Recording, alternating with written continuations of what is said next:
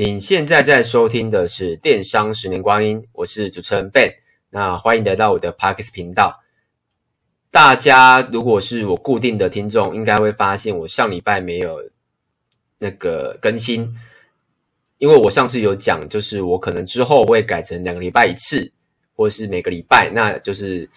时间会比较不固定，但通常都还是会是礼拜一，所以就是每周的礼拜一。如果你是我长期的听众，那你就可以固定礼拜一看一下我有没有更新这样子。主要是因为最近本业比较忙啦，然后有一些事情这样子，所以我就还是会录下去，但就是会比较时间比较不固定，但都是礼拜一这样子。那我们今天要来分享的是一样是书籍分享。那我看的书啊，基本上都是第一个一定是我看完，然后第二个是我觉得对我的本业有帮助，或是我觉得。呃，可以跟大家分享的，我大概看的书籍，第一个一定是跟电商有关系，然后第二个一定是跟赚钱有关系，因为电商的目的是干嘛？是赚钱嘛。所以，像我自己我也偶尔看一些那个经营餐厅的啊，或是一些各行各业的书籍，但就是我的我用的角度都是以赚钱的角度来看这样子，或是一些名人的传记。或是一些理财的书，我都会去看。那我们今天要分享的书，这本书叫做《高》，我看一下《高获利定价心理学》，然后它是一个日本人写的，然后它是繁体中文书啦。我我看不懂日文，所以一定是繁体中文书。然后这篇看那个，你看那个就很明白，他是要讲一个就是如何赚取高获利的一个方式。那我觉得啊，不好意思，就是我稍微自我介绍一下，因为可能会还是会有没有听过第一次来我这个频道的朋友这样子。那我本身是经营电商，那我大概经营电商大概十年，然后我主要是卖一些饰品配件，所以我的本业是电商啊，然后兴趣录 Podcast 这样子。然后像我们有经营呃广告，那广告就是 FB 啊、YouTube 啊，然后 Google，然后平台基本上都有啦，官网。乐天商城、虾皮、露天购物中心，然后社群基本上我们有 FB、IG、YouTube、Line，几乎都有。所以你对电商很有兴趣的朋友，一定要去回顾一下我们之前录的东西，大概是这样子。那我们就直接进入主题。那我分享书的方式会比较特别，因为我都是看完，呃，应该说我边看会边做记录，但我做记录的目的不是分享，而是我自己。可能假以时日，我需要用到这本书的时候，我把它翻开，然后我就会知道我这本书看完我的重点在哪里。所以我不会一个一个跟大家分享它的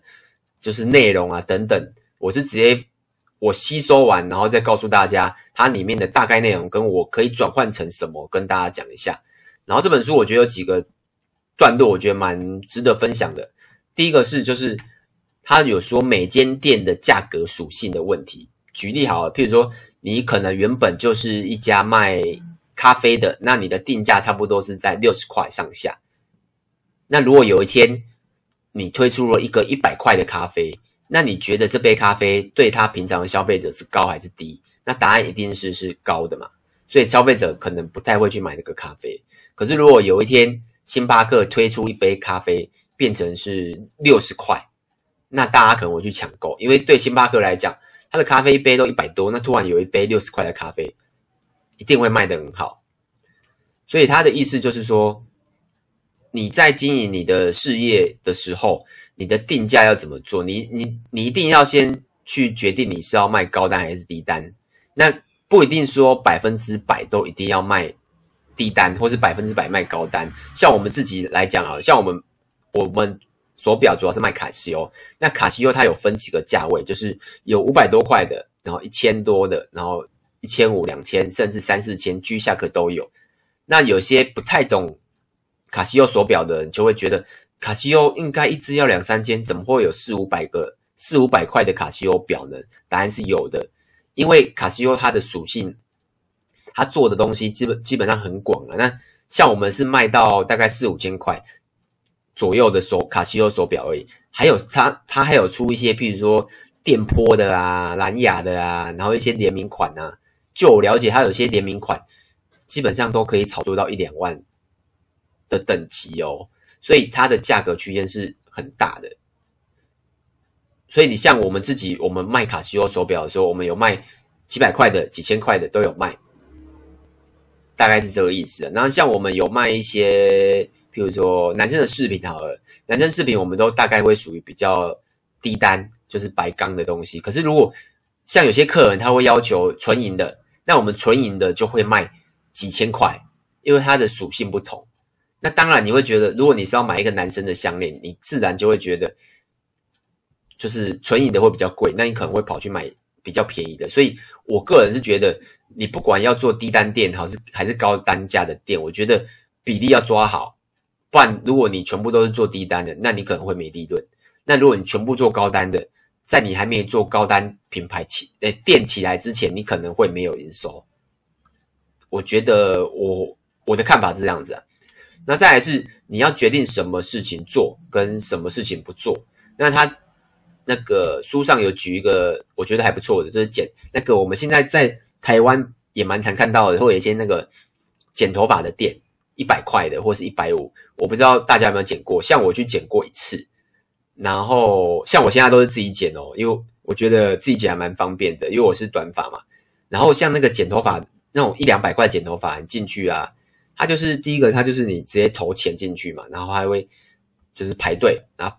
他会叫号，叫号的时候你就进去，然后他不会就是跟你，他只会问你说你想要什么，呃，大概是长度，然后大概，然后就开始快速的帮你剪，大概是我记得十五分钟内可以搞定，然后剪完他就拿一个吸尘器在你身上，嗯，吸一吸这样子，非常快。你说所有的，比如说帮你按摩啦，然后问你要咖啡还是水啦，然后跟你聊天啊，给你看杂志啊，然后。基本上所有的服务都没有，甚至可能帮你最后剪完之后，把你把那个头发清一清也没有，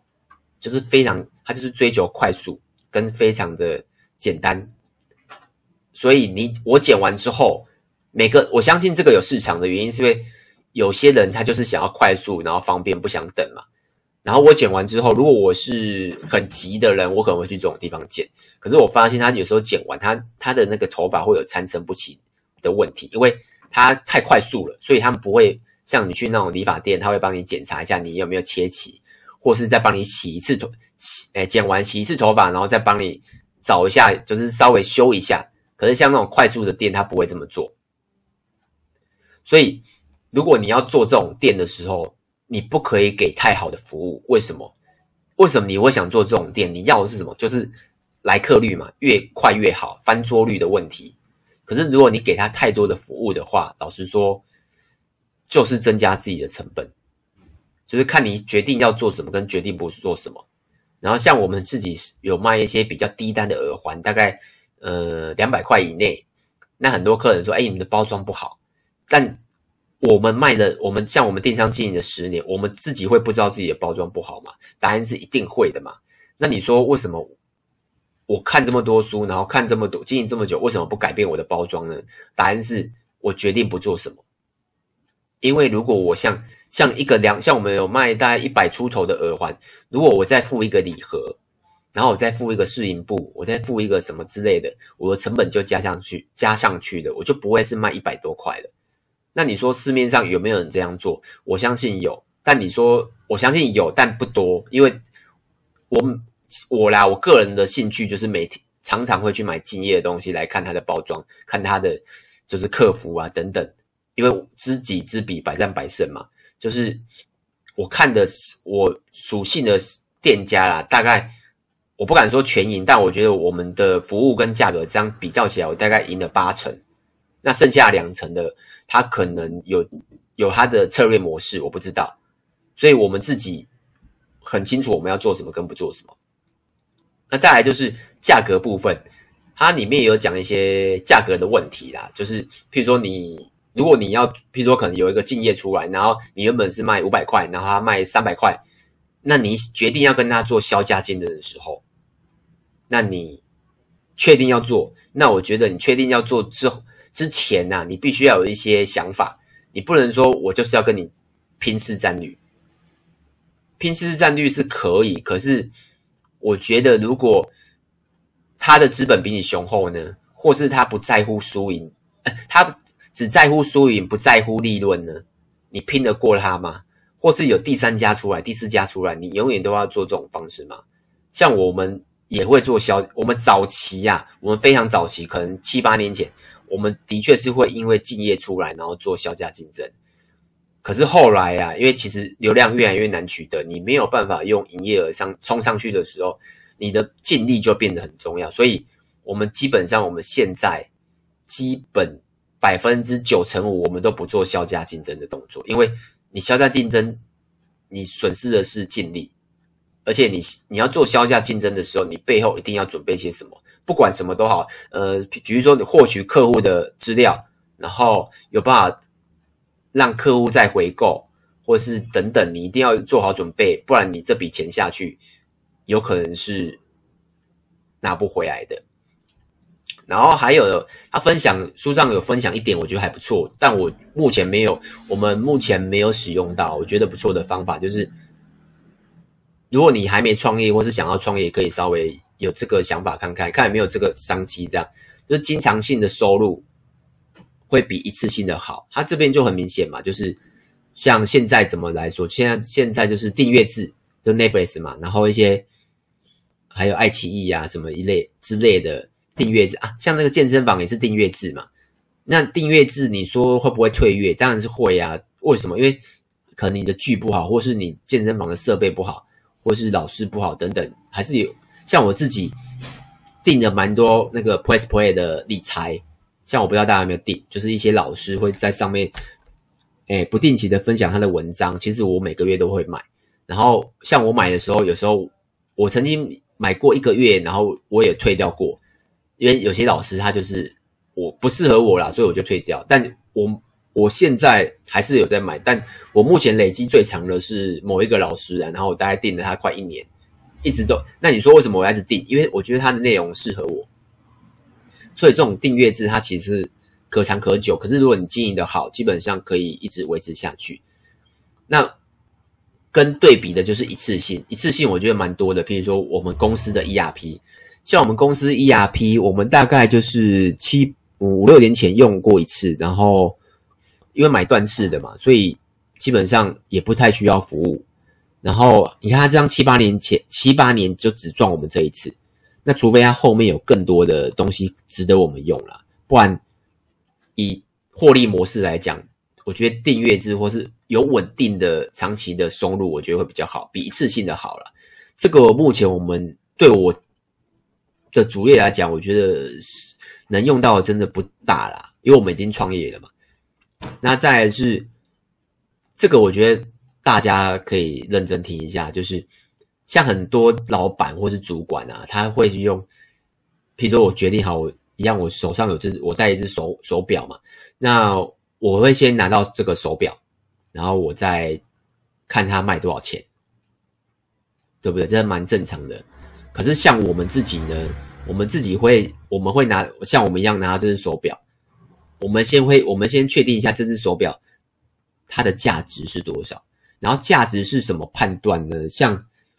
嗯，价值怎么判断哦？你可以第一个当然是透过搜索嘛，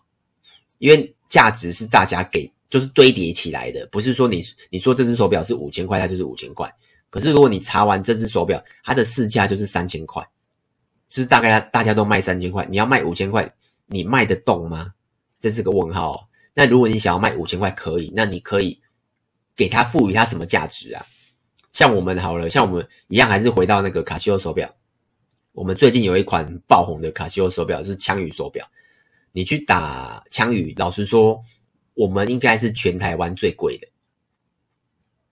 应该啦，应该是，大概可能百分之，我不敢说百分之百，大概可能可能十之，呃，十家有十家啊，我觉得我们应该是其中那两家最贵的其中一家。那你说为什么？因为我们给他很多附加价值。第一个，你去看。卖那些枪鱼手表的店家，老实说，全部都大部分啊，全部都是公版图片、官网图片。那只有少数的店家，我们是自己拍，甚至有 model 拍，我们还有录录影，然后我们还有用 YouTube 去介绍它，就是穿搭啊，然后介绍。重点是我们还有保护的时间，就是我们是保固三年，那基本上大家都是一年。所以，我们虽然没有贵很多，像我印象中，大概可能购物中心可能卖一千八上下吧，一千八至两千，那我们是卖两千至两千五，所以大概贵个一成至两成而已，没有贵很多，但贵两一两成也是利润啊。所以如果你没有办法，我是觉得，像我每次看到某一个商品，我们就会先确定一下它的行情价是多少。那如果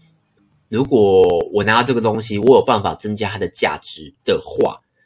我就可能会去来进货，然后提高它的价值，我就自然而然我有可能卖更高的价格。我觉得这样对于经营公司比较好了，因为它就可以有更高的获利嘛。然后再来是敬业的对抗，然后就是刚刚跟销价有关系，就是如果你遇到一个敬业嘛，那他可能好，原本是卖你原本是卖一个五百块的保温杯好了，那五百块卖卖卖，可能卖到非常非常好，然后就有一个敬业出来，他卖他也是跟你卖保温杯，可是他卖三九九，